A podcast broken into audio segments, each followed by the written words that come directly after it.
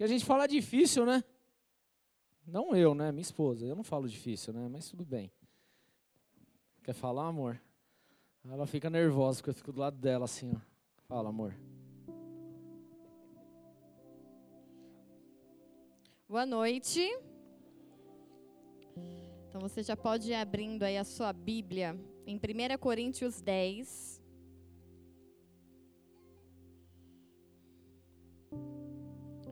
Versículo 21.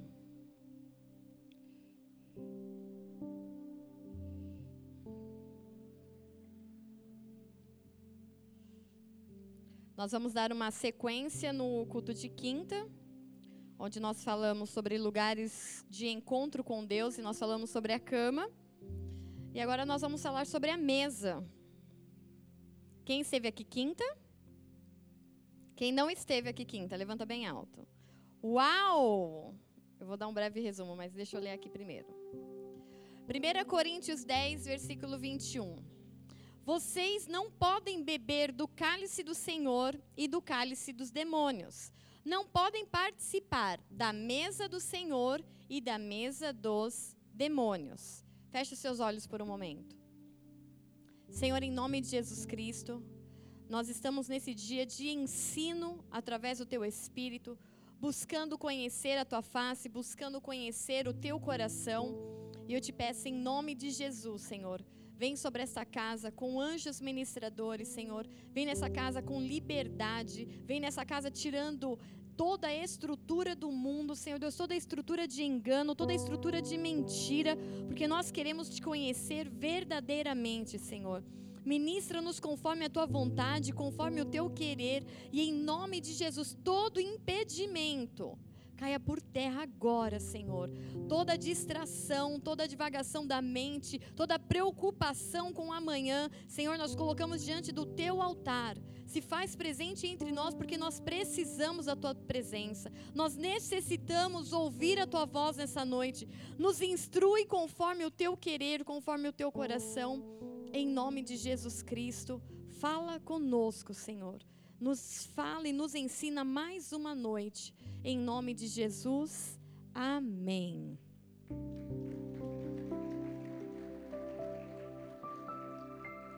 Vou fazer um breve resumo da, do culto de quinta para que as pessoas entendam o porquê dessa sequência. Então, na quinta-feira, nós falamos sobre lugares de encontro com Deus e o Senhor nos ensinou sobre a cama. Pastor, a cama, sim, a cama é um utensílio dentro da nossa casa onde Deus preparou para cuidar de cada um de nós no refrigério, no descanso, para cuidar de cada um de nós na recuperação do sono, na recuperação do corpo, da mente. Na cama é onde nós geramos sonhos, na cama é onde nós geramos projetos, sonhos. Só que muitos de nós têm distorcido o uso da cama, desse é, utensílio ou móvel criado e, e dado por Deus para nós, como um utensílio ou um móvel de morte, de tristeza, de aquele, aquele ambiente deveria ser um ambiente temporário de descanso. E muitos de nós estávamos usando ele como vida, né? E nós aprendemos sobre Enéas. Enéas ele estava paralisado há oito anos em cima de uma cama. E quantos de nós estávamos paralisados por alguma coisa que aconteceu na nossa vida e por conta disso nos limitamos ao espaço da nossa cama? Pessoas que não tinham ânimo não tinham alegria ao levantar do, da sua cama, não tinham ânimo de arrumar a sua própria cama, não tinham motivação de sair desse mundo que se limitou à cama, né? com tristeza, com depressão, com choro. E depois nós vimos o Senhor se movendo com uma cura de pessoas que foram curadas de depressão, Pessoas que a partir desse dia começaram a abrir a janela do seu quarto, começaram a arrumar a sua cama e viram que a cama é um lugar temporário que o Senhor nos deu. Não é um lugar para nós passarmos a nossa vida, mas a gente precisa se levantar e viver a vida que Deus proporcionou para nós fora dela. Amém, queridos? Amém? Então vamos lá. Então hoje nós vamos aprender um pouco sobre um outro lugar onde nós encontramos Deus que é justamente na mesa. Um lugar de intimidade, um lugar de comunhão. E nesse texto de 1 Coríntios 10, 21, a palavra diz: Vocês não podem beber do cálice do Senhor e do cálice dos demônios. Vocês não podem participar da mesa do Senhor e da mesa de demônios. E esse beber significa o quê? Figura, figurativamente, receber na alma o que serve para refrescar, fortalecer e nutrir para a vida eterna. Então, aquilo que você bebe, ele te refresca a alma, ele te fortalece e ele te nutre para a vida eterna. Então, Paulo está falando aqui para o povo de Coríntios: vocês não têm como buscar do Senhor serem fortalecidos na alma, serem refrescados, serem nutridos para a eternidade, e aí vocês se alimentam da presença do Senhor, e aí de repente vocês viram, troca de mesa e fala: não, agora eu vou me servir também das coisas de demônios. Que coisas, pastora, mas eu não como galinha no, na esquina, eu não como farofa. Não, essas coisas são as que são palpáveis, que são lógicas para nós, que são, é de mesa de demônio. Mas quantas vezes nós nos sentamos à mesa de demônios com egoísmo, com egocentrismo, com individualismo, com as coisas só para nós mesmos. Ah, eu quero tanto participar das coisas de Deus, eu quero me nutrir das coisas de Deus, mas ao mesmo tempo que eu estou na mesa com o Senhor, eu começo a olhar para a mesa de Satanás e começo a falar assim: não, mas é bom eu ter só para mim, é bom eu ser melhor. É bom eu ter as minhas conquistas. É bom, e aí você começa a querer andar dividido. E Paulo está falando assim: olha, não dá. Ou você vai beber do cálice da mesa do Senhor, ou você vai beber do cálice da mesa de Satanás. As duas mesas não tem como vocês ficarem. Então, nessa noite, nós vamos aprender justamente isso. Há uma mesa de relacionamento. Só que nós podemos escolher essa mesa. Da mesma forma que nós vamos entender que Jesus põe uma mesa posta para nós, Satanás põe também a sua mesa com delícias para nos atrair. Só que o Senhor quer nos atrair nessa noite para uma mesa correta, para a mesa certa. Amém? Para mim, pessoalmente, a mesa é um lugar muito especial. É um lugar, sim, de relacionamento. É um lugar onde eu gosto. Eu gosto de sentar e ministrar as pessoas em mesa. Porque na mesa você está lá tomando um suquinho, comendo um pãozinho, almoçando ou jantando qualquer coisa, não é a comida que faz um momento especial, mas é você sentar à mesa com pessoas especiais.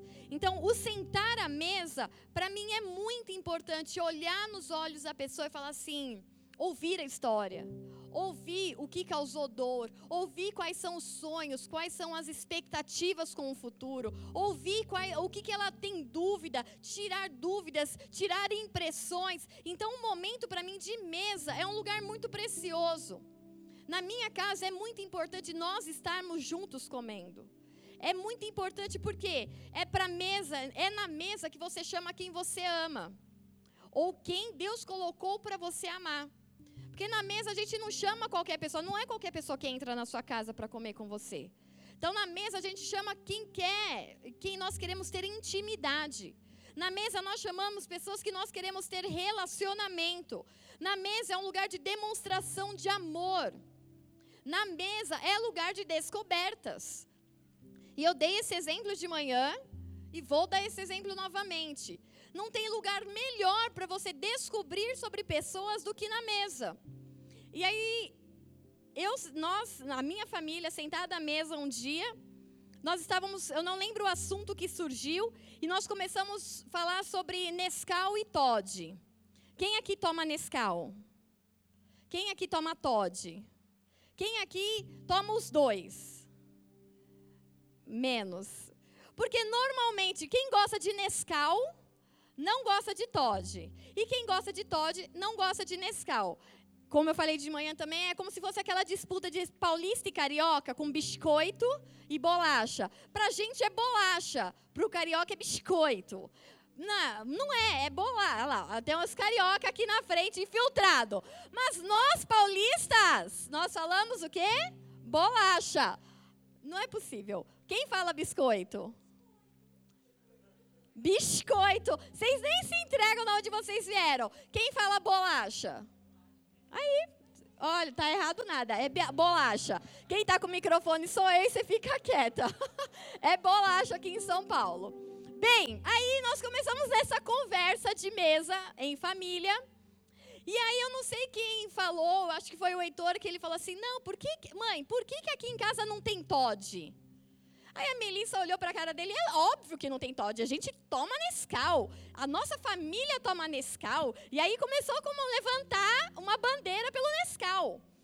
E aí o Heitor falou assim, mas eu não entendo por quê. Começaram, Heitor, é Nescau e acabou, a gente gosta de Nescau, a família toma Nescau. E ele meio indignado, querendo entender o porquê que nunca entrou Todd em casa. E aí a revelação da mesa. Depois de quase 18 anos de casado, vão fazer 18 anos em dezembro, o Rubens solta, para nossa grande surpresa, uma bomba na família. Ele, ele vira e fala assim: Eu gosto de Todd. Eu e a Melissa olhamos para a cara dele e a gente falou: Peraí. Ai, minha garganta.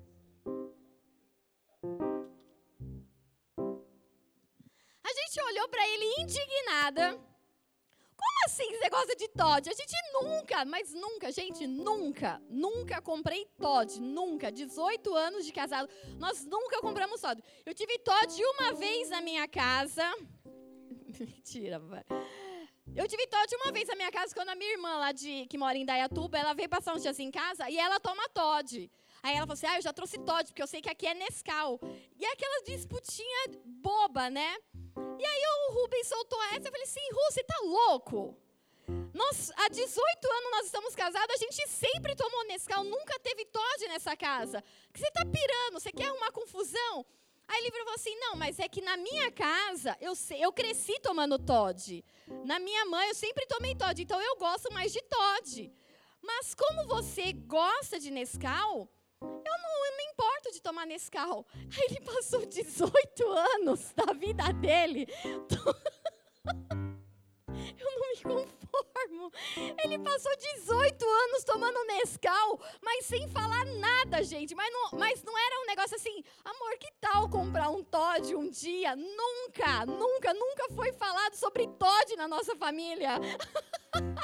Aí eu falei assim, Ru, não é possível revelações da mesa. Aí você fala, pastora, mas eu não tenho o que conhecer. Tem, querida. Depois de 18 anos de casada, eu descobri que o meu marido gosta de Todd. E a gente sempre tomou Nescau. Revelações que acontecem na mesa, num momento de, de distração. Um outro momento de mesa, olhei para Grace agora, eu lembrei. De quando nós fomos lá no. É, como chama? No stand-up lá, no Comedians. Nós, numa, já faz alguns anos, e foi revelação também depois de anos de casado. A gente estava com um monte de casal, amigos, assim, estávamos até com os pastores de Manaus, eles ainda estavam morando em São Paulo.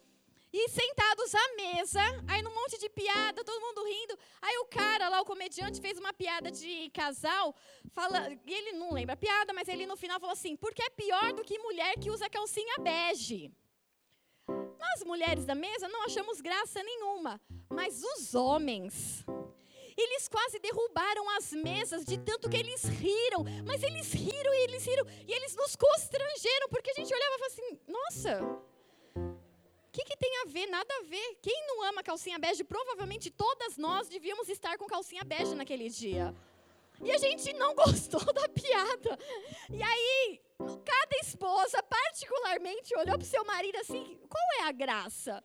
E aquela noite foi uma noite de descoberta na mesa, porque todos eles falaram que achavam horrível mulher de calcinha bege. E para nós foi um impacto, foi um choque. Como assim, marido? A gente, eu vivo há anos de vida, anos de casada, e vem descobrir que marido não gosta de calcinha bege. Que lembra da mãe. Ai, o que pior. Você está entendendo que na mesa Mesa, ignora, gente. Mesa é lugar de descoberta. Mesa é lugar de relacionamento. Então, foi sentado à mesa com os amigos que a gente descobriu que homem não gosta de calcinha bege. Você solteira, já vai pegando essas dicas para não comprar calcinha bege quando você casar nós casada amamos, porque não marca, não, mar, não tem transparência, não tem, mas eles não gostam, não acham bonito. Mas foi, nós descobrimos isso à mesa, e muitas ali tinham anos de casada, inclusive eu. E eu fiquei assim, você tá louco, amor? Eu tenho um monte de calcinha bege. Entendeu? A mesa, depois de 18 anos, anos de casado, vim descobrir na mesa que o meu marido prefere Todd do que Nescau.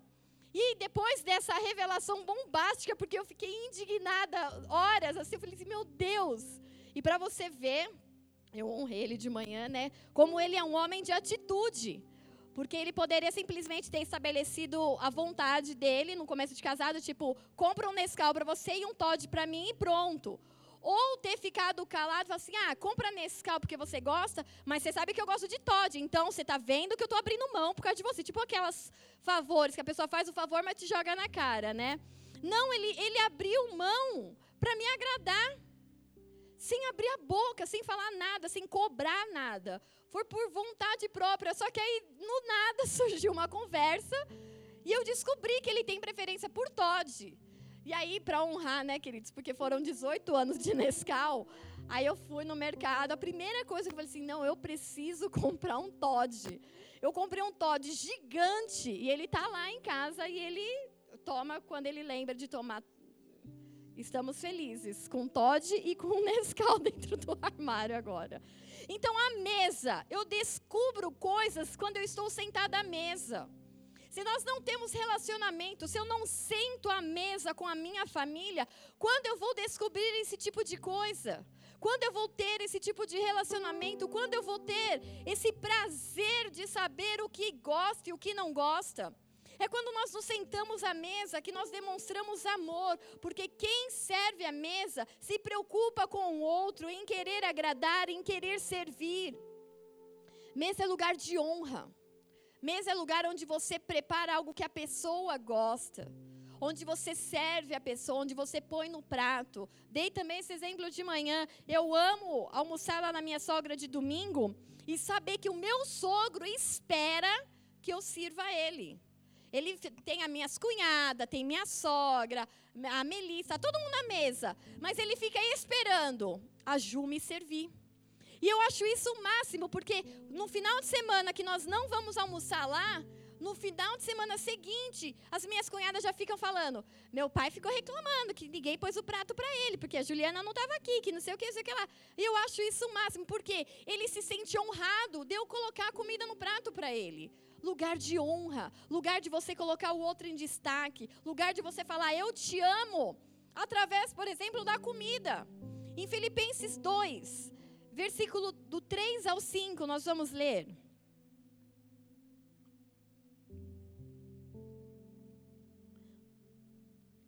Não façam nada por ambição egoísta ou por vaidade, mas humildemente considerem os outros superiores a você mesmo.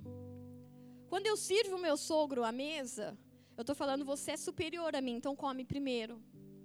Quando eu coloco o, almoço para o meu marido, para os meus filhos, eu estou dando honra, eu estou trabalhando princípios espirituais em coisas que são naturais, em coisas que são simples são simples, mas nós temos perdido isso, porque a mesa na casa de muitas pessoas é um móvel que está entulhado de coisas e ele serve para tudo, menos para reunir a família.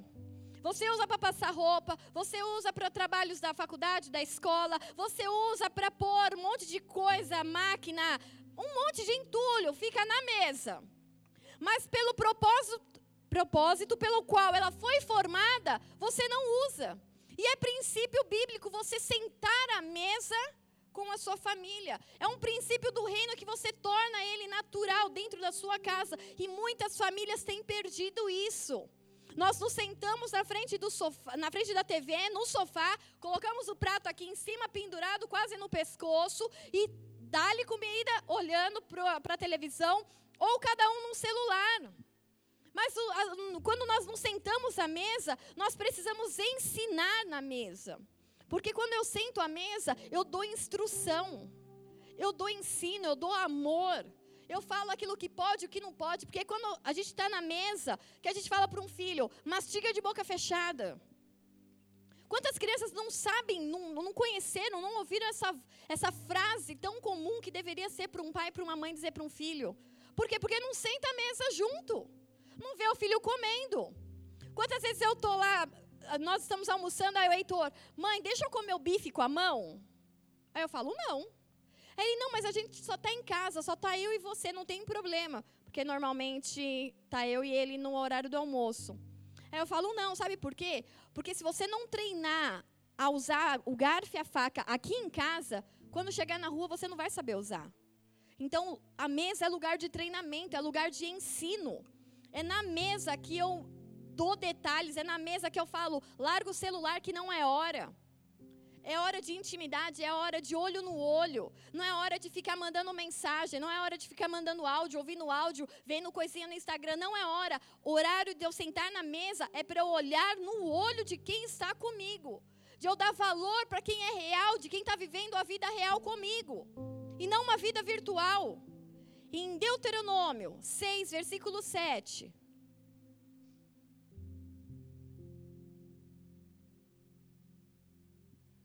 Diz assim: Ensine-as com persistência a seu filho. Está falando sobre o ensino das leis.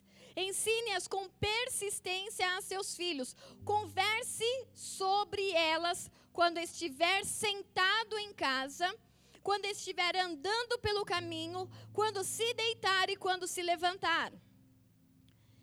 Há leis, há preceitos, há princípios da palavra que precisam ser ensinadas e não ensinadas uma vez, ah, uma vez eu ensinei e cansei. Não, a palavra diz ensina com persistência. E quando eu ensino, olha o que a palavra fala: quando você estiver sentado em casa. O povo judeu, ele não tinha televisão, então eles não tinham sala de estar. Então, quando eles sentavam, eles sentavam à mesa. Então a palavra está falando: ensina o seu filho com persistência quando você estiver sentado na mesa com ele. Quando você se levantar e for levar ele para algum lugar, levar para o caminho, levar para o mercado, levar para a escolinha, levar para a natação, ensina ele no caminho. Agora, quando você se deitar, ensina ele na sua cama. Então há lugares em que Deus fala, ensina com persistência, não importa a ocasião. Senta com ele, senta na mesa com ele, ensina. Ensina que tem como usar garfo e faca. Pastora, eu, nem eu não sei. Pede ajuda para alguém, leva alguém para sua casa, põe na mesa junto com você, essa pessoa vai te ensinar. Pastor, eu não sei como me portar à mesa, eu não sei como colocar e isso e aquilo. Quantas vezes eu em comunhões, eu chegava nos meus filhos e falava assim: filho, filho espiritual, os filhos já de 30 e poucos anos. Eu falava assim: filho, você pode comer o quanto você quiser, mas come de pouquinho. Eu falava, não precisa encher o prato, tipo muralhas de, da China. Repete dez vezes, mas come de pouquinho, porque é feio. E aí eu ficava ensinando. Por quê? Muitos não receberam essa instrução dentro de casa. Então eu, como mãe espiritual, mas eu me sinto mãe deles, eu ficava ensinando. Come, mas come para satisfazer, mas come de pouquinho. Faz várias vezes. Faz várias viagens. Porque é feio comer aquele montão, parece que você vai morrer de comer. Parece que nunca viu comida e já viu, está grande, está vivo até hoje, é porque comeu.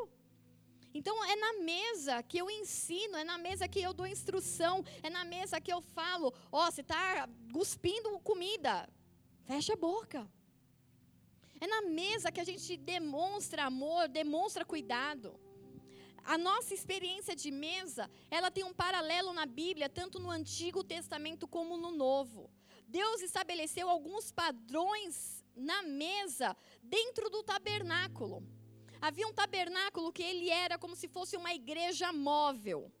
Então, se levantava de acordo com padrões que Deus já havia determinado, de medidas, de tecidos, de cores, um tabernáculo, uma igreja de pano, como se fosse uma grande tenda.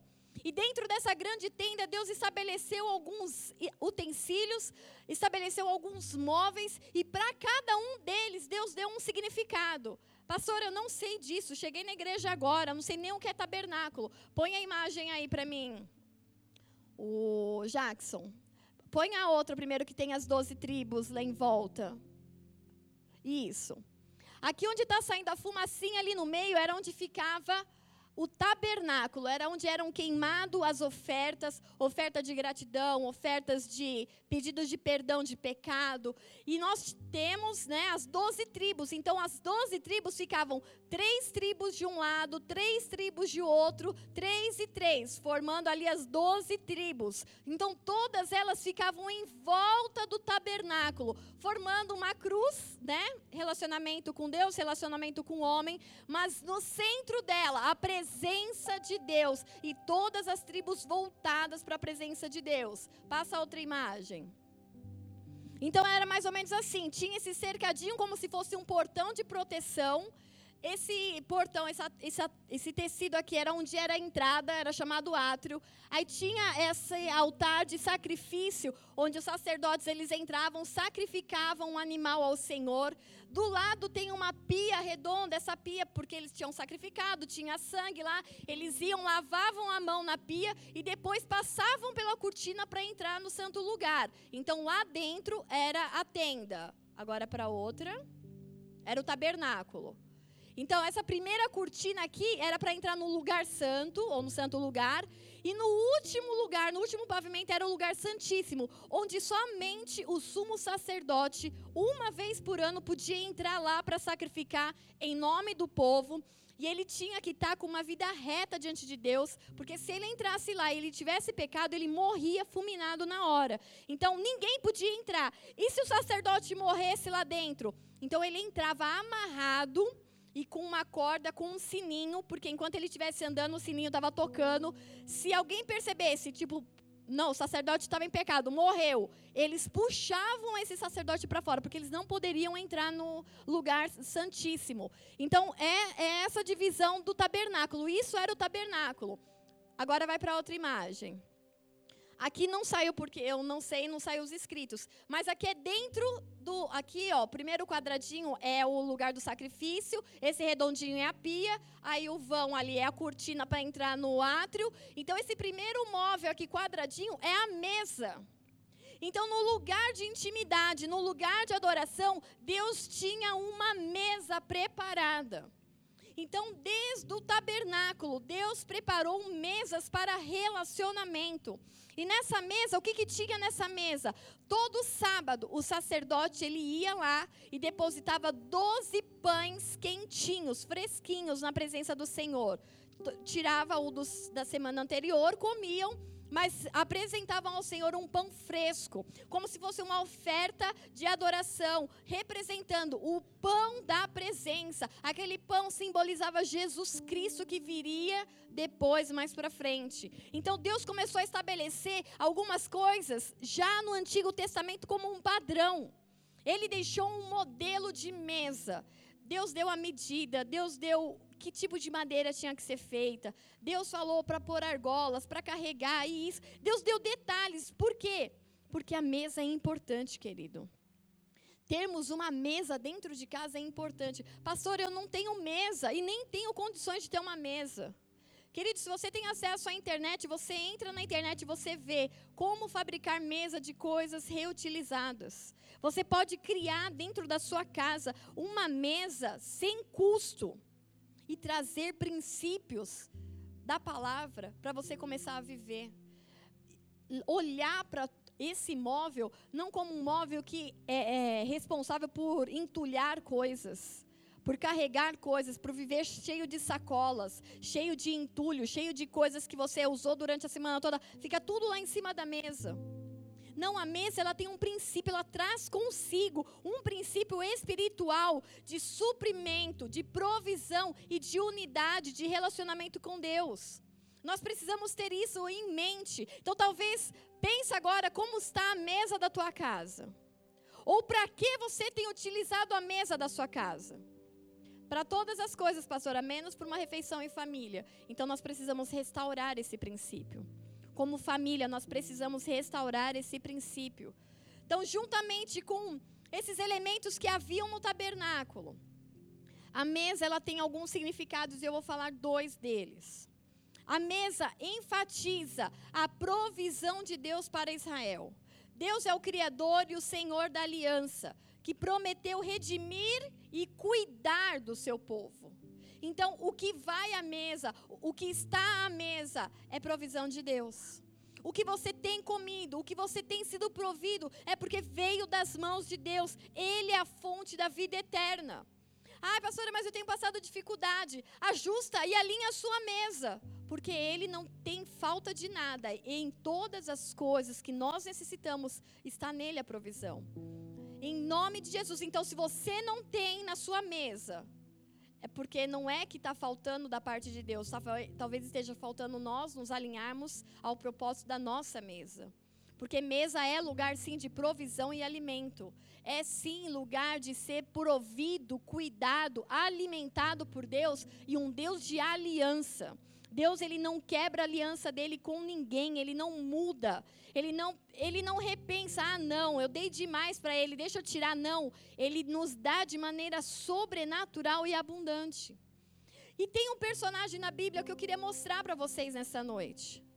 E que teoricamente teria direito a uma mesa real, por ter uma linhagem real, linhagem real, por quê? Porque ele era descendente de um rei mas aconteceu algo com essa pessoa.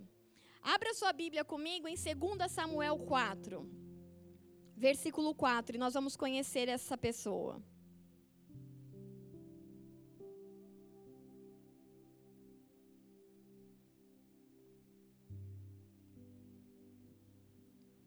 Agora vai começar o trava-língua. 2 Samuel 4, versículo 4. Jonatas, filho de Saul, tinha um filho aleijado dos pés. Ele tinha cinco anos de idade quando chegou a notícia de Jezreel de que Saul e Jonatas haviam morrido. Sua ama o apanhou e fugiu. Mas na pressa, ela o deixou cair e ele ficou manco. O seu nome era Mefibosete. Mefibosete, ele era filho de Jonatas, que era filho de Saul. Saul era rei de Israel. E ele foi morto, tanto Saul como Jonatas, no mesmo dia. Quando a ama que cuidava do neto de Saul, que era Mefibosete, soube da morte dos dois, tanto de Saul como de Jonatas, falou assim: nós precisamos fugir. Porque quem matou o seu pai, quem matou o seu avô, pode vir e querer matar você também.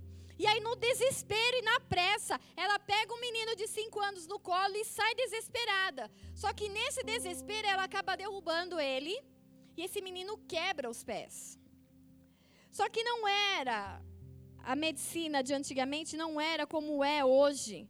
Ah, eu torci meu pé, eu quebrei meu pé, eu tive uma luxação, tive um rompimento de tendão, de ligamento. Eu vou no médico, faço uma cirurgia, ponho uma tala, ponho uma bota, ponho um gesso, ando de, de, de muleta. Não, não tinha isso. Então esse menino ele quebra os pés e nessa quebra ele permanece com o pé quebrado. E o pé ele cicatriza daquela forma deformada e por isso ele fica aleijado. Não é que ele teve alguma doença que impediu seus nervos de se movimentarem, não. Houve uma deformação na formação do cálcio e na formação do osso desse menino. Com cinco anos de idade, caiu, quebrou os pés e ficou desse jeito. Então ele começou a ter dificuldade. Só que no mesmo dia em que ele é ferido por essa deformação nos pés, ele se torna órfão de pai, de avô e mais, ele perde definitivamente qualquer linhagem real, porque o seu pai era rei. E na teoria humana, a descendência, ele era um dos descendentes, ele que assumiria o trono. Então ele perde uma perspectiva de reinado, ele perde uma perspectiva de ser um homem é, são sarado porque uma, um homem com deformação, uma mulher com uma deformação física, eles eram excluídos do povo. Então ele perde isso, ele perde o pai, ele perde uma perspectiva de futuro como um homem trabalhador, ele perde a perspectiva de família, porque ele deixa naquele dia, ele perde no mesmo dia pai e avô. Uma sucessão do trono que seria natural para ele. Então ele acabou ficando manco, sem pai, sem avô e sem perspectiva de futuro. Mefibosete, antes um herdeiro de um trono, agora com a morte do pai, com a morte do avô, ele não vê nenhuma possibilidade de fazer parte de uma família real, de fazer parte dessa descendência real. Agora ele era um manco. E o texto vai e repete várias vezes: manco, aleijado, havia um menino que era aleijado. Foi ferido por uma pessoa que queria protegê-lo. Ele não teve culpa, e nem a pessoa, mas essa, essa pressa ou esse acidente acabou ferindo a sua perna e trazendo consequências para o resto da sua vida, porque ele não ia poder mais trabalhar de forma normal como qualquer homem, ele não poderia sair para o campo, para a guerra, ele não poderia mais. Aos cinco anos de idade, esse menino ele tem como se um X marcado na sua vida de impossibilidades. Você não vai poder mais ser um rei, você não vai mais poder ser um soldado, você não vai mais poder fazer qualquer tipo de atividade de trabalho. As situações naturais, elas podem nos tirar a expectativa de reinar. Situações que te feriram, situações que te machucaram, situações que te privaram em algum momento, podem te tirar momentaneamente a perspectiva de ocupar um lugar de honra. Elas podem te tirar é, temporariamente a perspectiva de uma caminhada próspera e sólida na presença do Senhor. Como assim? Eu sou manco, eu sou aleijado, eu não vou conseguir fazer as coisas para o Senhor. Só que nada disso tira ou quebra uma aliança de provisão com o nosso Deus. Você pode ter sido ferido, você pode ter sido atingido por situações de terceiro, você pode ter sido roubado dos seus sonhos, dos seus projetos de futuro, mas nada disso, nada do que aconteceu quebra a aliança que Deus tem com você. Nada disso quebra a aliança que ele tem conosco. E olha o texto continuando ainda em 2 Samuel, capítulo 9. Nós vamos ler do versículo 1 ao 13. Então presta bem atenção comigo. Certa ocasião, Davi perguntou: Resta ainda alguém da família de Saul a quem eu possa mostrar lealdade por causa da minha aliança com Jonatas? Então chamaram Ziba, um dos servos de Saul, para apresentar-se a Davi. E o rei lhe perguntou: Você é Ziba? Sou teu servo, respondeu ele. Perguntou-lhe Davi: Resta ainda alguém da família de Saul a quem eu possa mostrar a lealdade de Deus? Respondeu Ziba: Ainda há um filho de Jonatas, aleijado dos pés. Onde está ele? perguntou o rei. Ziba respondeu: Na casa de Maquir, filho de Amiel, em Lodebar. Um cara que tinha a descendência de rei, nem casa ele não tinha mais. Ele morava de favor na casa de Maquir. Olha a situação em que é, Mefibosete é levado. O texto continua: Quando Mefibosete, filho de Jonatas e neto de Saul, compareceu diante de Davi, prostrou-se o rosto em terra. Mefibosete? perguntou Davi. Ele respondeu: Sim, sou teu servo. Não tenha medo, disse-lhe Davi, Pois é certo que eu tratarei com bondade por causa da minha amizade com Jonatas, seu pai. Vou devolver-lhe todas as terras que pertenciam a seu avô Saul, e você comerá sempre a minha mesa. Mefibosete prostrou-se e disse: Quem é o teu servo para que te preocupes com um cão morto como eu? Essa ferida foi tão profunda para Mefibosete que ele não conseguia ver, se ver como um filho, ele não conseguia se ver mais como alguém da linhagem real, mas ele se via como um cão morto. Diante do rei Davi agora, ele fala assim: "Quem é o Senhor para se preocupar comigo?" um aleijado, que não tem família, que mora de favor, ele começa a mostrar a sua condição natural. Só que Davi, ele não está olhando para a condição natural. Davi está olhando para a aliança que ele tinha com Jonatas. Eles eram amigos, eles eram aliançados. Ele falou assim, querido, eu tenho uma aliança e aquilo que eu puder fazer por você, todas as terras que eram de Saul vão voltar para a tua mão. Então o rei convocou Azib e disse: Devolvi ao neto de Saul, o seu senhor, tudo o que pertencia a ele e à família dele. Vocês seus filhos e seus servos cultivarão a terra para ele. Davi olhou e sabia, ele não pode trabalhar. Só que ele pega Ziba, os seus filhos e os seus servos, e fala assim: a partir de agora vocês são servos de Mefibosete. A partir de agora eu estou restaurando o reinado dele, o território dele, a herança dele. E aí, o que, que acontece? É, cadê? Você e seus filhos cultivarão a terra, mas Mefibosete comerá sempre a minha mesa. Ziba tinha 15 filhos e 20 servos. Então Ziba disse ao rei: O teu servo fará tudo o que o rei, meu senhor, ordenou. Assim, Mefibosete passou a comer à mesa de Davi, como se fosse um dos seus filhos. Mefibosete tinha um filho ainda chamado, jovem chamado Mica, e todos os que moravam na casa de Zibas tornaram-se servos de Mefibosete. Então Mefibosete foi morar em Jerusalém, pois passou a comer sempre à mesa do rei. E olha a conotação novamente. E era aleijado dos pés. Ele tinha uma ferida, ele tinha uma característica, ele tinha uma marca que era considerada uma maldição. Ele tinha uma marca em que falava assim: ele não era digno, mas o rei o colocou na mesa, restituiu a sua herança e a partir de agora ele senta todos os dias para comer na mesa do rei. Ele não era digno, mas o rei fez dele como um dos seus filhos. E o que, que Davi representa no Antigo Testamento? O próprio Cristo.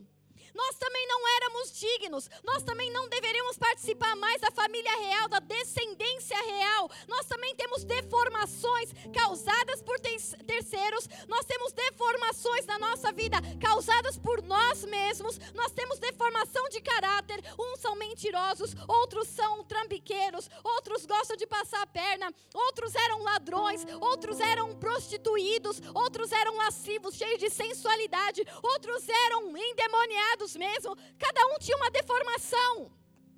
Só que Jesus olhou para cada um de nós e falou assim: vocês eram deformados, sim, vocês tinham essas deformações, sim, vocês não mereciam, não pertenciam mais à família real, mas nessa noite eu trago cada um de vocês para a mesa e restituo a herança real. Eu restituo. Nessa noite, Ele faz cada um de nós como Mefibosete. Nós não somos dignos.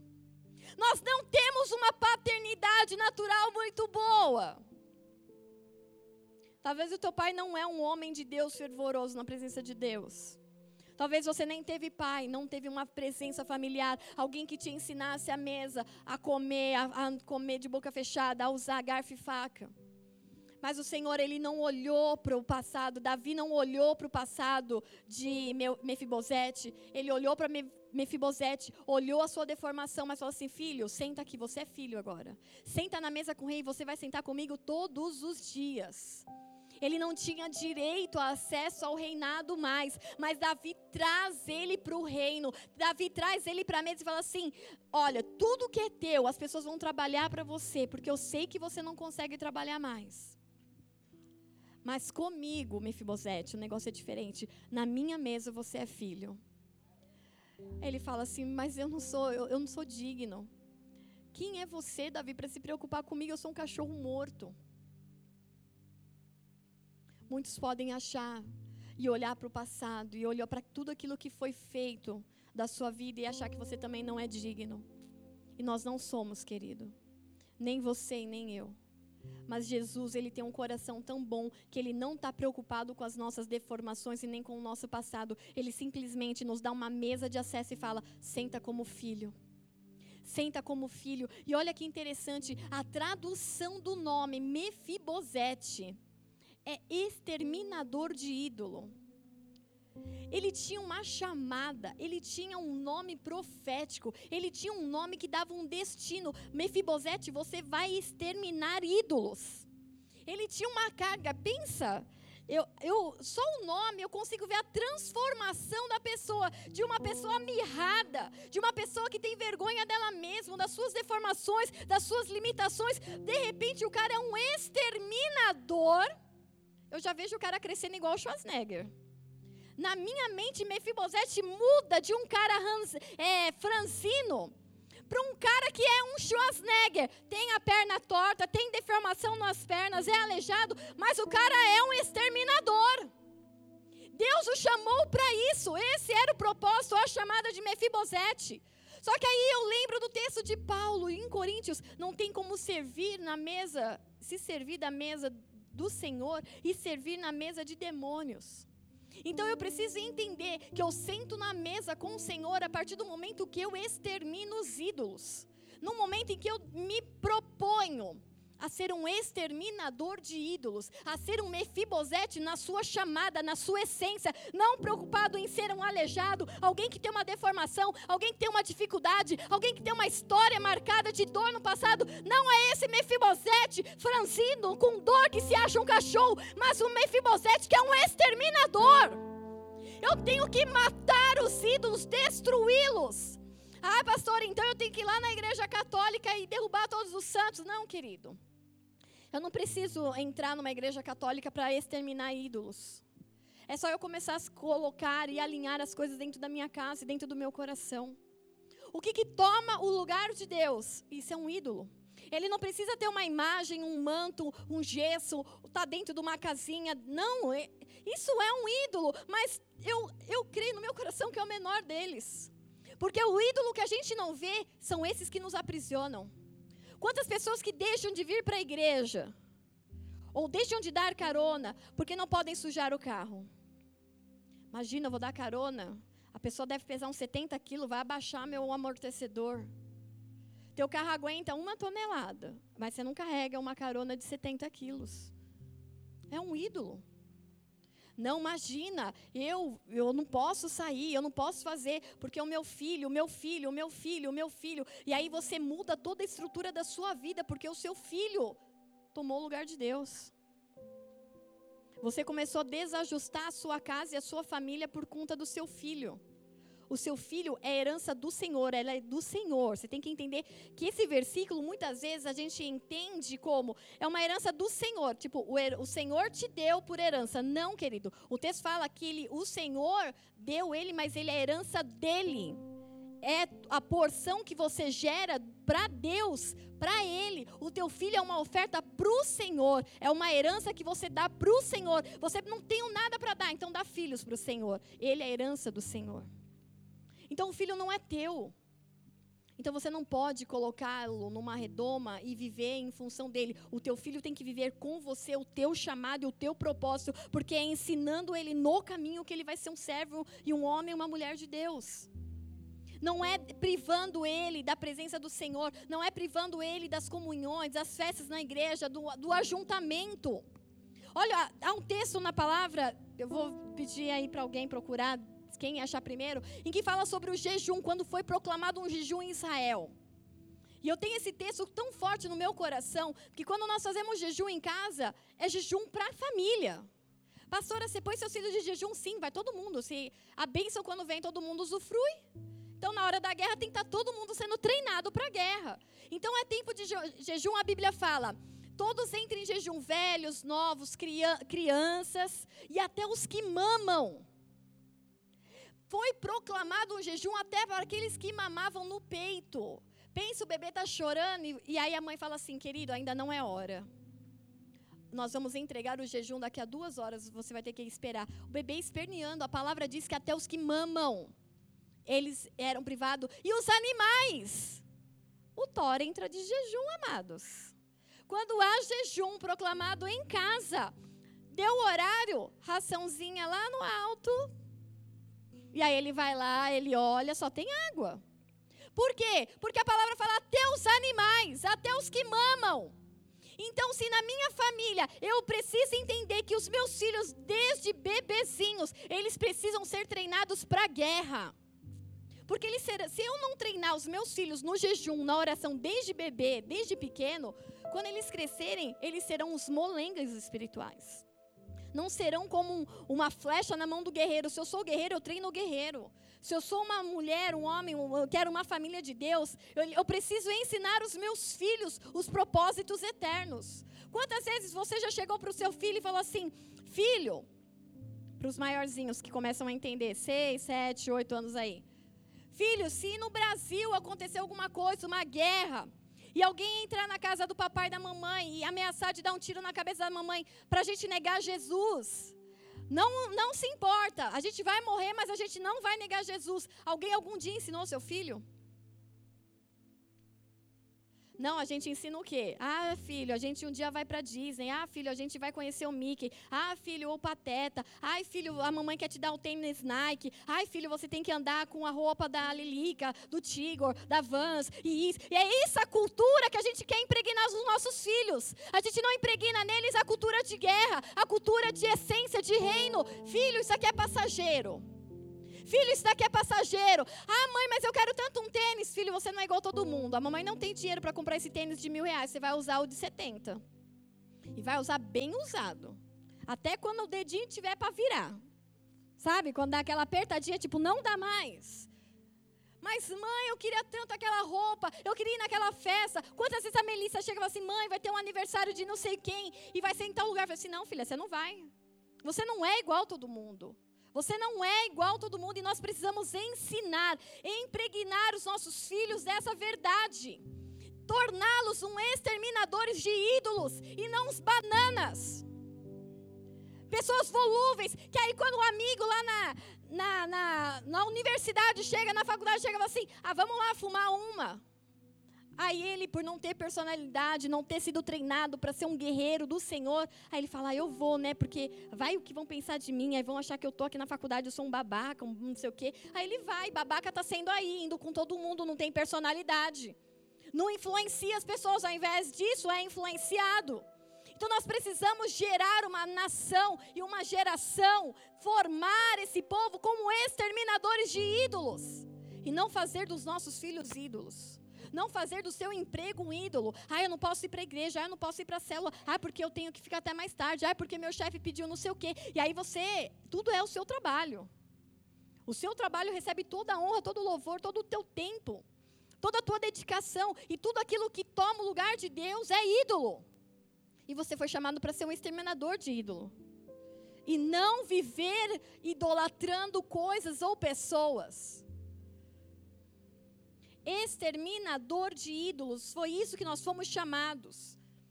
Treinados, forjados para a guerra. Não pessoas volúveis, pessoas inclinadas às coisas desse mundo, às doutrinas desse mundo, aos ensinos desse mundo. Não é isso. Então, na mesa em que há uma aliança com Deus, não tem espaço para outros deuses. Não tem espaço para egoísmo, não tem espaço para ambição, não tem espaço para avareza, não tem espaço para o orgulho próprio. Não, mas foi ele que errou. Ele que tem que vir me pedir perdão. Não, quem senta na mesa, não tendo merecimento nenhum, entende que é, foi feito filho por conta do rei que não tem crédito nele mesmo, então ele vai e perdoa, ele vai pedir perdão, ele se humilha na mesa. Ele chama para comer junto na mesa. Ele chama para ter um tempo de adoração, um tempo de perdão, um tempo de oração na mesa. As pessoas elas podem te olhar e falar assim: é só mais um aleijado. E esse daí, ó, você já viu no passado dele como ele era? E esse daí, você não lembra desse daí, ó? Cresceu aí o filho da Zizinha, o filho da Maria aí, ó, cresceu que nem um nóia na rua, andou com esses meninos tudo bagunçado. Você não lembra dele? Você pode ser taxado assim como Mefibosete era taxado na sua época, como alguém que deveria ser excluído porque era um aleijado, tinha uma deformação. Mas o Senhor, Ele te olha diante da sua deformação, diante do seu passado, diante da sua vida e fala assim: senta aqui comigo como filho. Não leva em consideração o teu pecado, porque ele vai assim: eu vou fazer desse cara, eu vou fazer dessa mulher um exterminador de ídolos. Eu vou restaurar em Israel, eu vou restaurar em Cumbica, eu vou restaurar nessa sociedade os princípios e vou usar você aleijado. Eu vou usar você com deformações, eu vou usar você com essas dificuldades, mas eu vou fazer de você um exterminador de ídolos. É quando você vê dentro de você um Schwarzenegger em Deus crescendo. Um exterminador em você crescendo. Alguém que é poderoso, não por você mesmo, mas por Deus. Segunda coisa em que a mesa, ela me retrata. ela destaca uma íntima comunhão existente entre Deus e o povo. Na Bíblia é relatado muitas passagens onde a refeição era justamente isso, o momento de firmar aliança. Eu fechei com você, fechei, então a gente vai sentar e comer junto.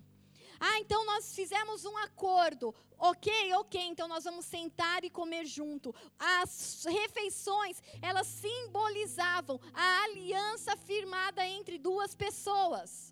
Ah, eu concordei, vamos fazer um negócio, vamos nos unir a um propósito. Certo, certo. Então nós comemos juntos naturalmente. Era uma cultura que Deus estabeleceu. Há alguns exemplos: a refeição de Abraão com Deus em Gênesis 18, a refeição de Moisés com os anciãos em Êxodo 24, e ainda no versículo 10 e 11 fala assim: eles viram a Deus, depois sentaram para comer e beber.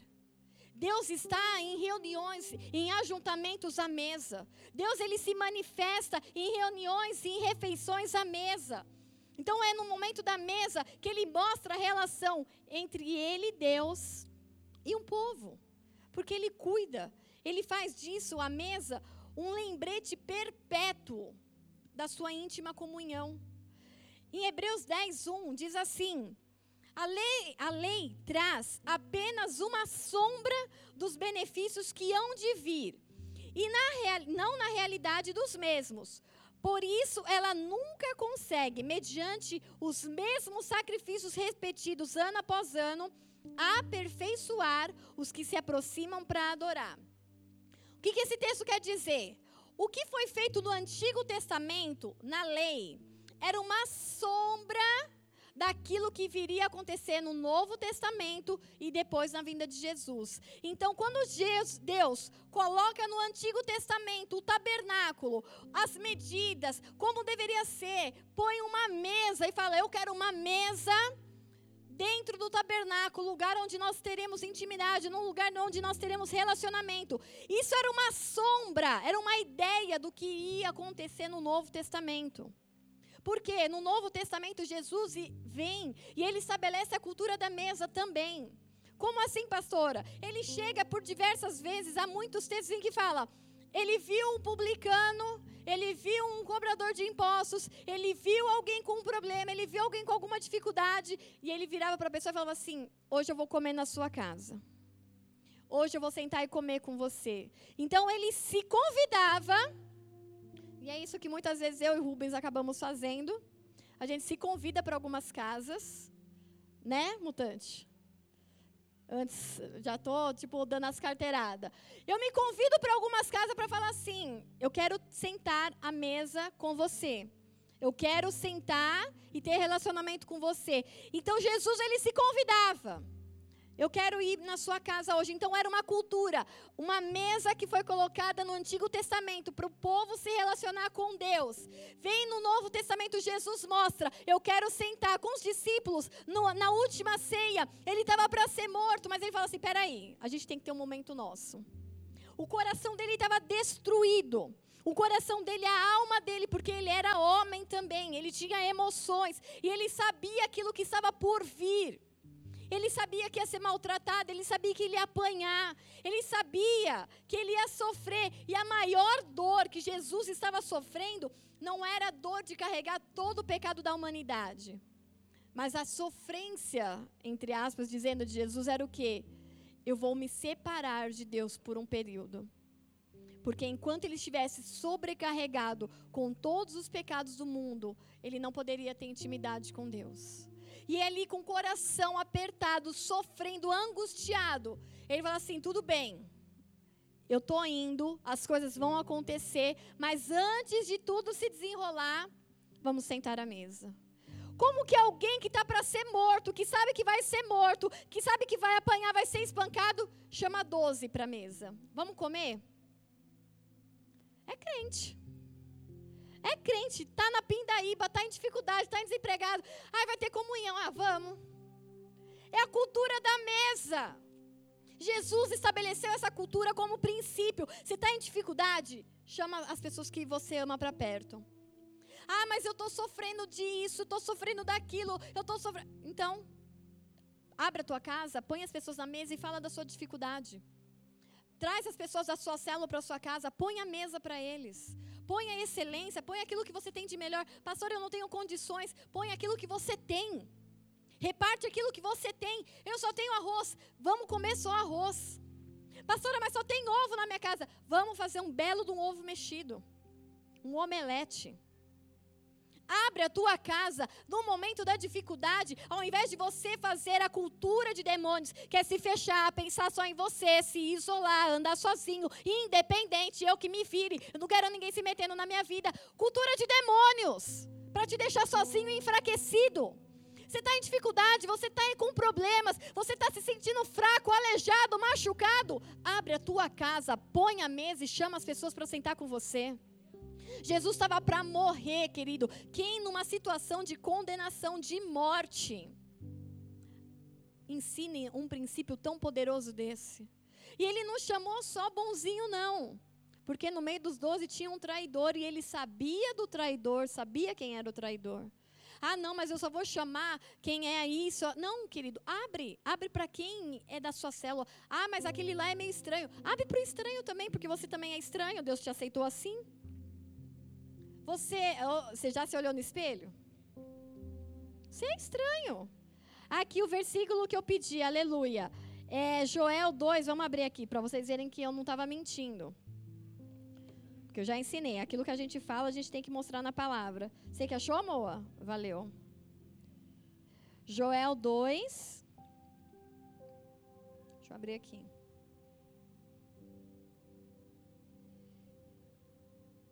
Joel 2, 12. Vamos ler a partir do 12. Agora, porém, declara o Senhor: volte-se para mim todos de coração, com jejum, lamento e pranto. Rasguem o coração e não as vestes. Voltem-se para o Senhor, o seu Deus, pois ele é misericordioso e compassivo, muito paciente, cheio de amor. E arrependa-se e não envie a desgraça. Talvez ele volte atrás e arrependa-se e volte e deixe, eh, e ao passar deixe uma bênção. Assim vocês poderão fazer ofertas de cereal ofertas derramadas para o Senhor, o teu Deus. Toquem a trombeta em Sião, decretem jejum santo, convoquem uma assembleia sagrada, reúnam o povo, consagrem as assembleias, ajuntem os anciãos, reúnam as crianças, mesmo as que mamam no peito. Você está entendendo que é todo mundo, é geral? Ah, eu não posso porque meu filho ainda não fez 18 anos. Não, querido, é to são todos. Crianças, velhos, todo mundo. Os anciãos, as crianças, o que mamam no peito, até os recém-casados. Tá vendo, Leandro? Vem, ai, casei, eu tenho que ficar. Não, tem que ficar o caramba, ó. Já vai ouvindo. Até os recém-casados devem deixar os seus aposentos. É titiquinha, não, é guerra, viu, amado? Já tô te avisando. Chorem, cadê? Aos seus aposentos. Que os sacerdotes, os que ministram perante o Senhor, chorem entre o pórtico do templo e o altar. Poupa o teu povo, Senhor, não faça a tua herança objeto de zombaria e de chacota entre as nações, porque se haveria de dizer pelos povos: onde está o Senhor, o Deus deles? É geral.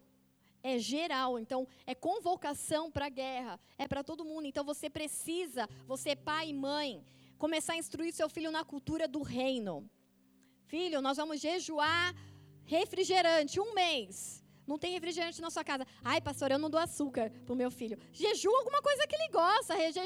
Filho, você vai jejuar pera. É o que ele gosta? Ah, você vai jejuar mamão. É o que ele gosta? É um mês sem mamão, filho. Vai comer banana, vai comer abacaxi, vai comer morango. Mas o mamão ele vai entender que é para o Senhor. Nós precisamos gerar essa cultura de guerra desde pequeno dos nossos filhos. Porque a gente tem uma cultura de ensinar eles a desejar coisas desse mundo. Mas nós muitas vezes não preparamos os nossos filhos para possíveis situações que podem acontecer dentro, dentro da nossa casa e dentro do nosso lar, como reino. Amém? Então as coisas do Antigo Testamento são sombra daquilo que acontece no Novo. Jesus vem e estabelece então a cultura da mesa, ele sendo o pão que desceu do céu. No Antigo Testamento, no tabernáculo, na mesa, os, os sacerdotes, todo sábado, precisavam ir lá e colocar 12 pães representando a tribo. Jesus, ele vem e mostra: Eu sou o pão que desceu do céu, senta na mesa comigo. Então nós temos uma cultura, a gente entende a essência dessa cultura. Há uma nova aliança entre todos os crentes, há uma nova aliança em Jesus Cristo, há uma nova aliança. E nós fazemos isso toda vez que nós ceamos, por exemplo, num culto de Santa Ceia. Nós partimos o pão, nós tomamos o suco de uva representando o vinho. O que, que é o partir o pão e o suco de uva? Ele foi rasgado, moído por conta dos meus pecados. O seu sangue foi derramado para me purificar dos meus pecados. Ele traz uma nova aliança através de uma refeição, através da mesa. É na mesa que ele nos ensina. Então ele fala assim: olha, nós temos uma nova aliança. Todos os crentes, todos os aleijados, todos os que tinham deformação, todos os que antes não eram filhos e agora são, todos esses têm acesso à mesa. Então não dá para você ficar titubeando entre a mesa do Senhor e a mesa de demônios. Não dá mais para você, como diz em 1 Coríntios 10, 21. Ah, eu vou beber do cálice do Senhor. Ai, no domingo eu sou, nossa, eu sou tocada. Eu vejo anjos, eu isso, eu aquilo. O Espírito Santo me enche da presença dele. Ah, mas na segunda-feira na segunda-feira eu dou uma passeada lá para ver o que, que tem no self-service, né, do diabo. O que está para ser comido? O que, quais são as propostas da semana? Quais são os pecados que dá para eu cair? Ah, esse não, mas ah, esse daqui, meu, todo mundo faz. Todo mundo peca desse jeito, não tem problema. Você foi chamado para se assentar numa mesa especial. Você foi chamado para ter comunhão, relacionamento com o Rei, que é Rei de Reis, que é Rei dos Reis. Você foi chamado para ser um exterminador de ídolos que competem com a comunhão com Jesus. Tudo aquilo que compete, tudo aquilo que tira o lugar, tudo aquilo que compete no seu tempo com o Senhor, você precisa exterminar. Faz uma análise hoje. Domingo vamos tirar, sábado. Quanto tempo você gastou na presença do Senhor ontem? Em louvor, em adoração, em leitura bíblica, no seu quarto, no seu secreto, na sua cama. Ai, pastora, ontem foi sábado, é dia de você fazer todos os corres da vida, que não sei o quê. Tudo bem, então na sexta. Quanto tempo você gastou na presença do Senhor? Com oração, com leitura bíblica, com jejum, que desligou a sua televisão e ficou você e Deus. Pastora, sexta-feira é dia de trabalho. A senhora não trabalha, mas nós trabalha, né? Ok, então de segunda a sexta você tem seu trabalho, você tem suas atividades, você tem as suas redes sociais para alimentar. Sábado e domingo é aquele corre de final de semana. E aí, o que, que o que, que resta, então, no altar e na mesa do Senhor? Que tipo de mesa é essa em que você senta, mas você não tem nada? Você não busca nada, você não entregou nada. Quanto tempo? E eu falei isso de manhã. Eu coloquei um aplicativo no celular dos meus filhos. E eu consigo saber quanto tempo eles gastam em cada aplicativo. E aí eu peguei uma semana e eu falei assim: nossa, vocês gastaram duas horas nas redes sociais e aqui eu abri o aplicativo da Bíblia, vocês gastaram dois minutos. Dois minutos lendo a Bíblia versus duas horas nas redes sociais. Aí você talvez na sua mente esteja pensando, nossa, os filhos do pastor lê pouco Bíblia, né? E se eu pusesse esse aplicativo no seu celular? Quanto tempo de leitura ia aparecer para mim? Quanto você se dedica na presença do Senhor? Porque tudo aquilo que você gasta tempo, você acaba colocando no lugar do Senhor. Quanto tempo você tem gastado no seu Instagram, no seu Facebook, no seu WhatsApp? Você não foi chamado para ser dominado por eles, você foi chamado para exterminar ídolos, tudo aquilo que compete com a presença do Senhor. Você não tem controle sobre redes sociais? Não tenha. Você não tem controle sobre o seu tempo na internet? Tira o modo rede móvel de internet. Tira o Wi-Fi. Tira, desconecta, deixa o seu telefone funcionando só para telefone. E SMS. Torpedo. Você nem sabe que existe isso, mas existe aí no seu celular essas funções. Não precisa de internet. Você não consegue se controlar em algum, alguma situação, extermina. Porque se isso está competindo entre você e Deus, extermina. Porque você foi chamado para ter comunhão com Jesus. E se isso tem te roubado da comunhão com Jesus, extermina. Você foi chamado para ter comunhão com Ele, você foi chamado para ter uma mesa com Ele. E olha, nós temos uma mesa no Antigo Testamento, eu vejo Jesus sentado à mesa no Novo Testamento, só que há uma promessa de uma mesa especial para mim e para você. Só que essa mesa especial, ela está lá no céu, preparada com um banquete. Só que eu só tenho acesso a essa mesa no céu se eu tiver acostumado a sentar nessa mesa aqui na terra. Não tem como eu falar, ah, eu quero ir para o céu, ter intimidade com Jesus, lá no céu e sentar com Ele no banquete, se você não está acostumado a fazer isso aqui na terra. Porque aqui é treinamento. Se você não se dispõe, ah, não, mas eu quero ir para o céu, porque para o inferno eu não quero. O céu para você é alternativa por conta do inferno, você não entendeu ainda o que Jesus fez por você. Você só tem medo do inferno. E você não foi chamado para isso. Você foi chamado para entender o que é um banquete, o que é sentar na mesa com Jesus. Então, você deve estar preparado, treinado hoje a estar sentado na mesa com o rei. Mesmo com deformações, mesmo não merecendo, mesmo não tendo uma linhagem real, natural, não tem problema. O rei te chamou. E em Apocalipse, essa é a promessa que nós precisamos nos atentar. Porque tudo o que está aqui é passageiro. Quando Jesus vier nas nuvens, nada mais disso vai fazer sentido. As prestações altas que você luta para pagar do seu carro, da sua casa, da sua viagem, da sua faculdade. Aí você falou, oh, glória a Deus, sem boletos no céu. Glória a Deus, sem Casas Bahia me ligando para cobrar a prestação do dia 5 some, fazer igual o Heitor. O Heitor tá com uns negócios de fazer efeitos especiais. E aí do nada eu falo, filho, acende a luz, por favor. Aí ele finge que vai acender sozinho, assim, ele fica. As coisas naturais, as coisas temporais vão passar. O seu desespero, a sua ansiedade do dia de amanhã vai passar, porque diante dele não haverá mais noite e dia, porque ele será o nosso sol da justiça. Pensa você viver num lugar que só tem dia, não tem noite. Pensa você ir para um lugar preparado por Deus, onde há mansões, melhor dos que a reformada pelo Drew e o Jonathan. Ninguém sabe quem é. Ah, obrigada, companheiras de irmãos à obra. Você vai é, visitar e vai ter acesso a pessoas que foram provadas e experimentadas na fé. Você vai ver Abraão passando do lado e contando as histórias. Nossa, mas isso foi demais. Nossa, aquela oferta, eu nem sabia de dizer minha oferta, eu entreguei ela para Melquisedeque, nem sabia que Melquisedeque era Jesus. E aí a gente vai ficar pirando nas histórias, mano, agora Maria está passando ali. E aí sim Maria vai poder ser abraçada, cuidada, ouvida, porque hoje Maria não consegue ouvir ninguém, Maria não tem acesso a ninguém, nem Maria e nem nenhum ser humano que passou sobre a face da terra, porque todas as pessoas que passaram aqui e morreram, elas não têm mais acesso ao nosso mundo, elas não podem ver o que acontece aqui, elas não podem interferir na nossa vida. Isso é Bíblia.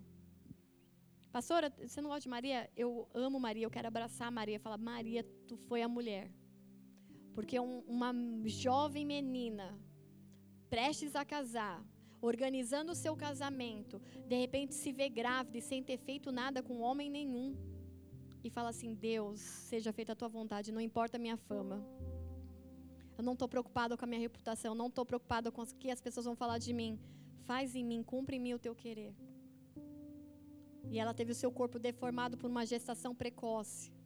Ela teve talvez os seus sonhos de dia da noiva, despedida de solteira, festa de chá de cozinha, chá de bebê, chá, chá, de bebê não, chá de panela. Talvez todos esses planos foram frustrados, planos naturais. Mas ela falou assim: não me importo, faz a tua vontade. E aí eu vou querer chegar em Maria e falar assim: Maria. Muitas meninas não teriam aberto o sonho de chá de cozinha, chá revelação, chá para gerar um sonho de Deus, mas você teve. Por isso você foi bem-aventurada. E ó, e, e, aí a gente precisa entender e, e, começar a cultivar em nós essa mentalidade do que tudo que está aqui é passageiro. tudo pelo que você luta, tudo que você sofre, chora e se desgasta naturalmente, não vai ter mais sentido quando Jesus aparecer nas nuvens, quando nós ouvirmos as trombetas. Só que quando nós ouvirmos as trombetas, a decisão que você fez em vida valeu para a eternidade. Pastora, mas aí quando eu ver todo mundo subindo, eu não posso falar, Jesus me leva. Não, não vai dar tempo mais, porque vai ser num piscar de olhos. Quem foi, foi. E quem ficou, vai ter ainda mais uma chance. Mas vai pagar um preço muito caro preço de sangue para poder subir. Não era disso a pregação, mas Apocalipse 19, a promessa de uma mesa para nós preparada. Tinha uma mesa no Antigo Testamento, uma mesa com Jesus no Novo, e há uma mesa preparada na eternidade. Está lá em Apocalipse 19, versículo 6, e nós vamos ler.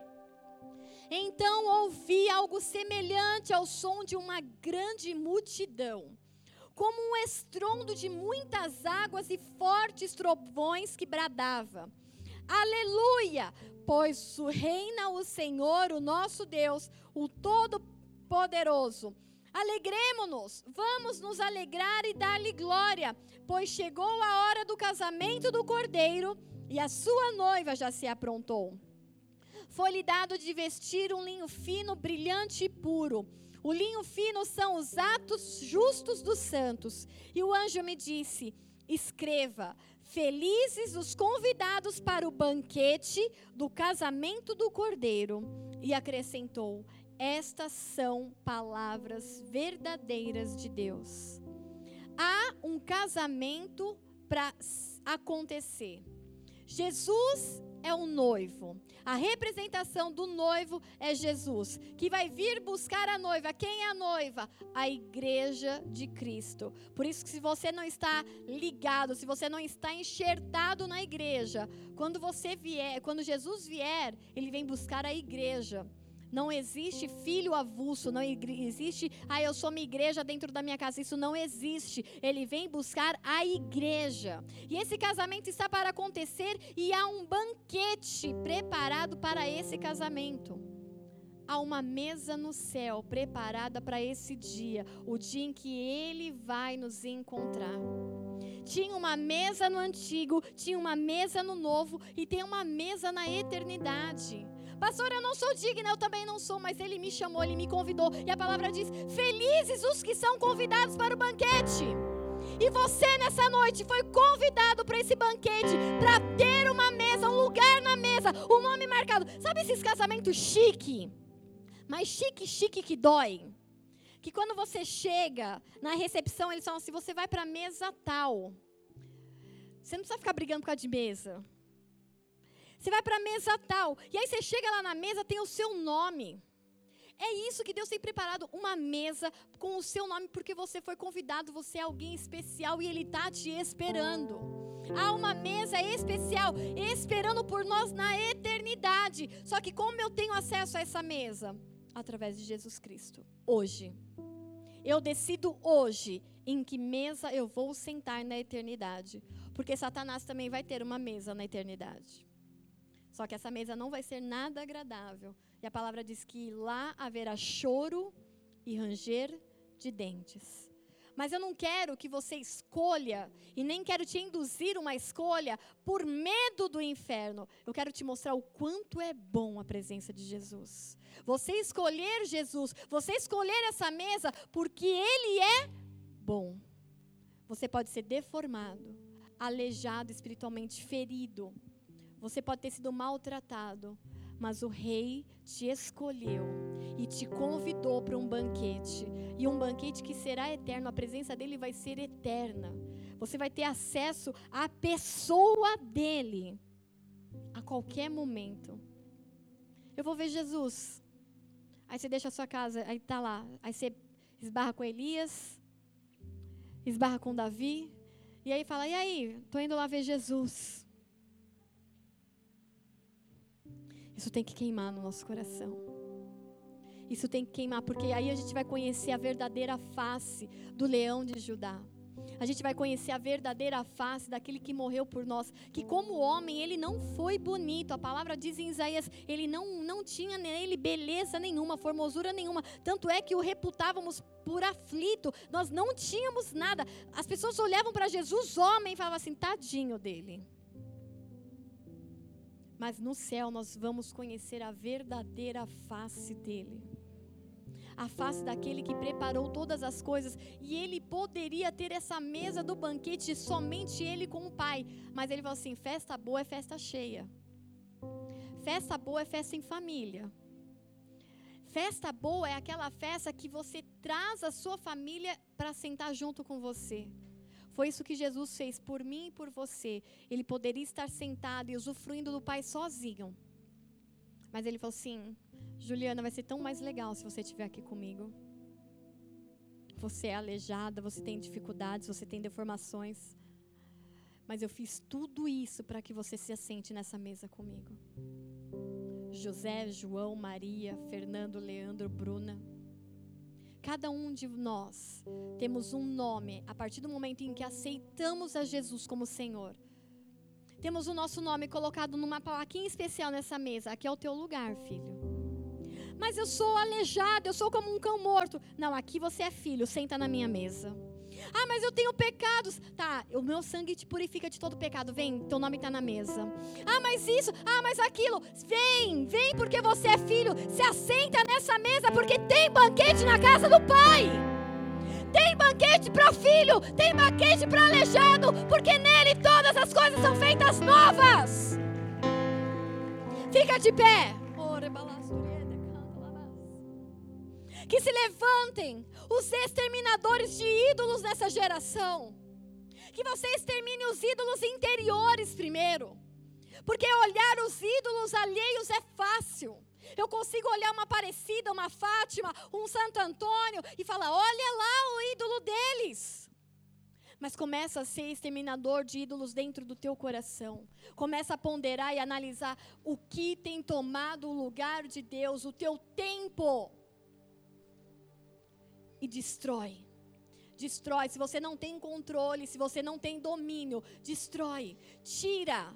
Tira. Não tem acesso mais, não tenha celular, não tenha televisão, não tenha. Ah, o meu ídolo é isso e é aquilo. Você, nessa noite, se coloque como exterminador da idolatria. Porque nós não poderemos dividir, comer um pouco de uma mesa e comer de outra mesa. Há uma mesa eterna preparada para nós. Há uma mesa eterna, um banquete eterno preparado para nós. E felizes são aqueles que são convidados. E eu digo nessa noite, você está na lista de convidados, querido. Quantas pessoas se entristecem porque passa casamento, festas e isso. Ai, eu não fui convidado. Ai, é caro o casamento, é caro festas de aniversário. E muitas vezes a pessoa que está pagando, ela precisa limitar os convidados. Mas quem pagou a conta foi Jesus e ele colocou teu nome na lista. E você deveria se sentir privilegiado de ouvir isso nessa noite e saber: o meu nome está na mesa. O meu nome está na mesa com uma placa especial. E aquele lugar é meu e Satanás não me toma. Em nome de Jesus, que se levantem os exterminadores de ídolos dessa geração que se levantem os mefibosetes, que podem ter alguma deformação, alguma ferida, alguma limitação. Mas eles têm um rei que os coloca na mesa e os chama de filho. Em nome de Jesus, vamos adorar ao Senhor. Faz esses louvores, faz esse tempo, um tempo de adoração e fala: Deus, eu já provei de outras mesas, mas eu não quero mais. Eu já andei dividido entre dois pensamentos, eu já andei cambaleando entre duas opiniões, mas nessa noite eu quero estar somente na tua mesa e entender que há uma mesa eterna para mim na eternidade. Tem um banquete preparado para mim, tem um lugar na mesa com o meu nome se renda nessa noite. E que de uma pessoa franzina, de uma pessoa esquelética, de uma pessoa que se sente como um cão, levante dentro de você um exterminador de ídolos, um Schwarzenegger gigante, poderoso em Deus.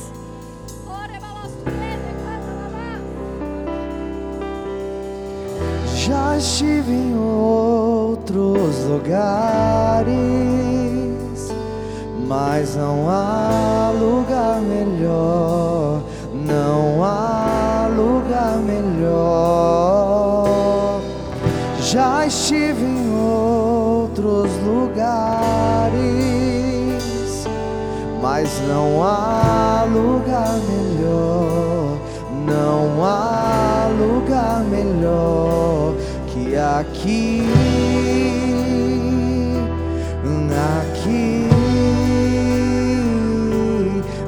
na mesa do banquete, na mesa do banquete, aqui, aqui, na mesa do banquete, na mesa do banquete. Já estive em outros lugares,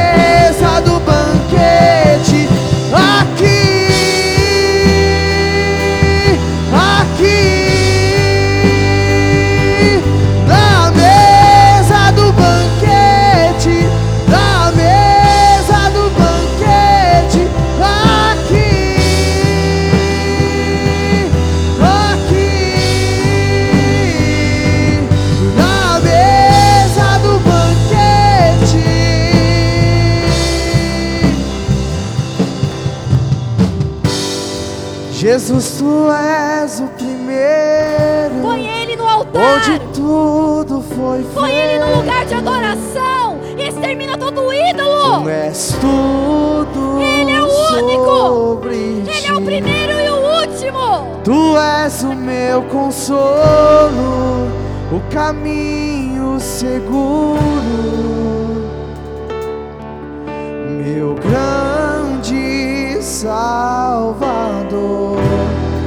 Jesus, tu és o primeiro, onde tudo foi feito. És tudo sobre ti.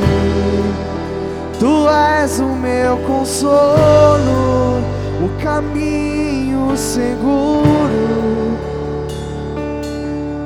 meu grande Salvador.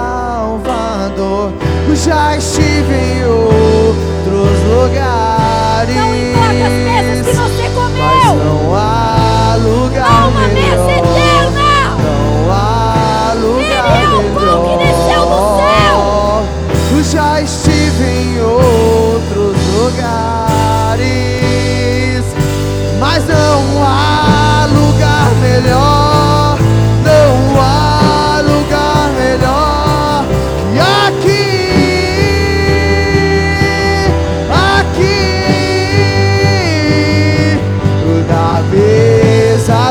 Mesa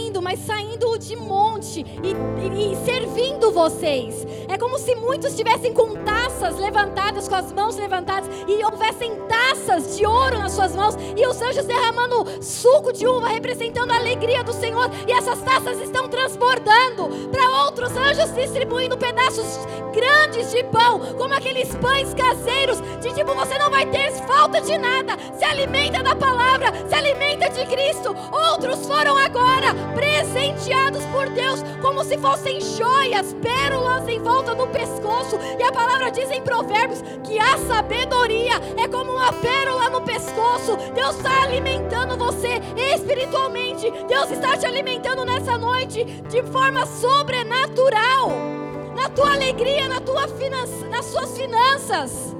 Como uma grande festa, como um barulho de uma grande festa. Anjos trabalhando, anjos ministradores saindo aos montes. Quem que ele está tocando nessa noite? Quem os anjos está tocando nessa noite? Recanta labasturie. Levanta a tua mão e não perde a tua porção. Deus, eu estou nessa festa. Deus, eu estou nessa mesa. Jesus, meu nome está aqui. Recanta lamanai. Em nome de Jesus, que sejam supridos, sejam tocados, sejam servidos nessa noite. Que os diáconos, os servos do Senhor, o, o, os anjos do Senhor exerçam a diaconia nessa noite. Eles ministrem, eles ministrem, eles sirvam a cada um conforme a ordem do Senhor. Porque eu não sei a necessidade, mas o Pai sabe. Ora, balastrie, anjos, vocês têm liberdade. Vai abençoando, vai entregando, vai entregando, rebalastrie, frutas, como um simbolismo de estações sendo trocadas. Em bandejas de ouro, muitas frutas, muitas estações sendo mudadas essa noite. Oh, toda condição de vergonha, essa estação muda nessa noite.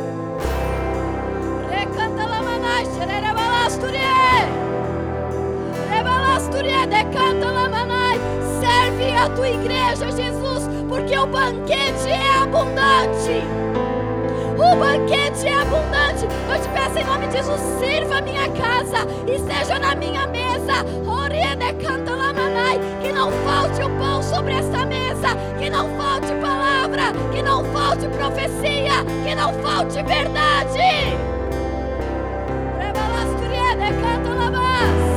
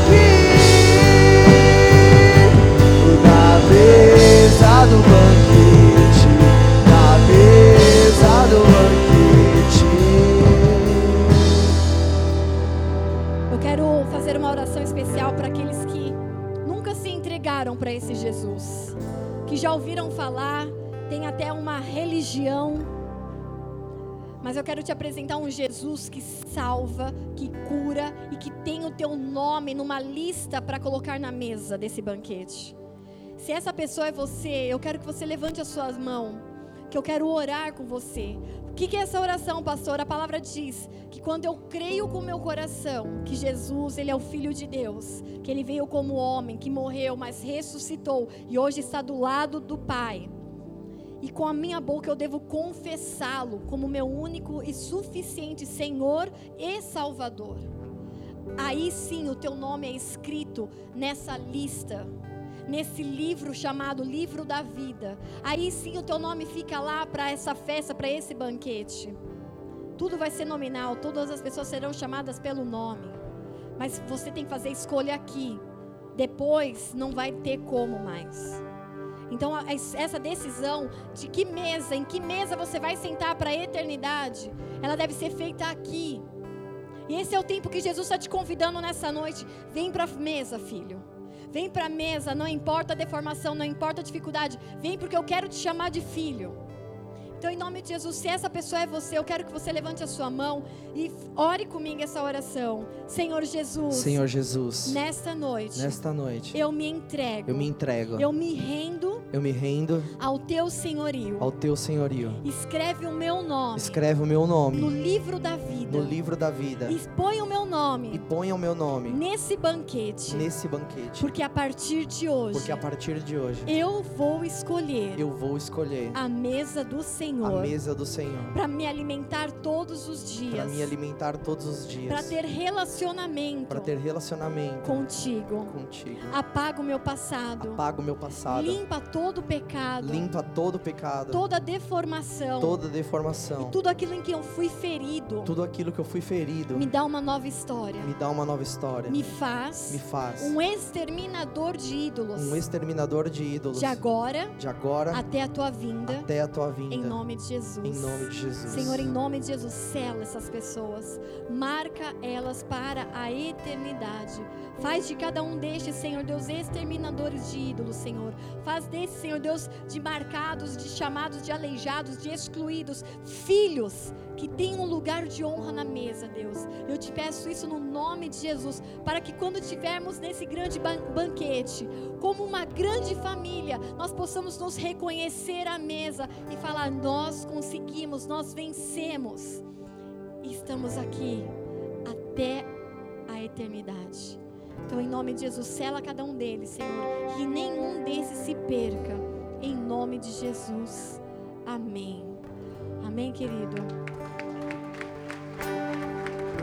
Você que fez essa oração pela primeira vez, nós queremos te conhecer. Nós queremos ser a família que vai estar junto com você na mesa. Na mesa da sua casa, você na mesa da casa dessas pessoas. Nós queremos te envolver nessa família. Mas para isso é necessário que você nos dê a oportunidade de te conhecer.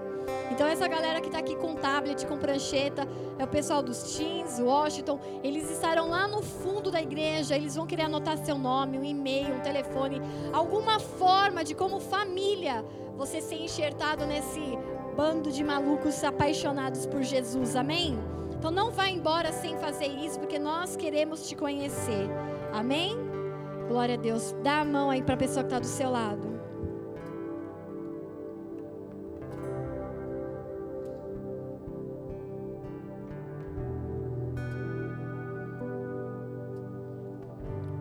Fala para ele, vai tortinho, mas vai para a presença.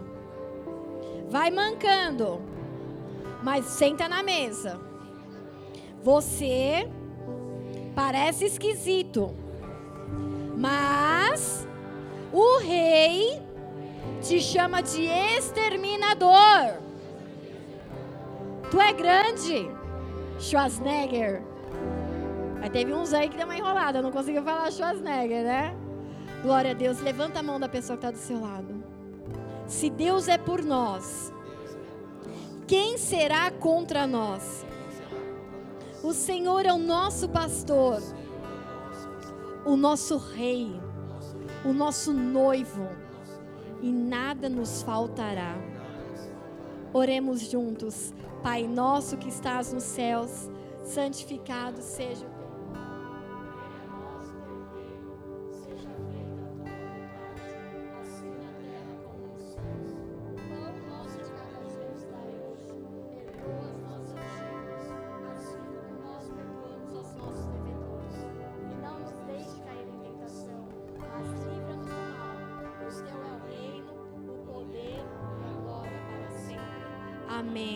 Vai nessa força, vai nos princípios do Senhor e estabelece a cultura da mesa dentro da tua casa, em nome de Jesus. Amém? Glória a Deus. Na mesa do banquete, na mesa do banquete,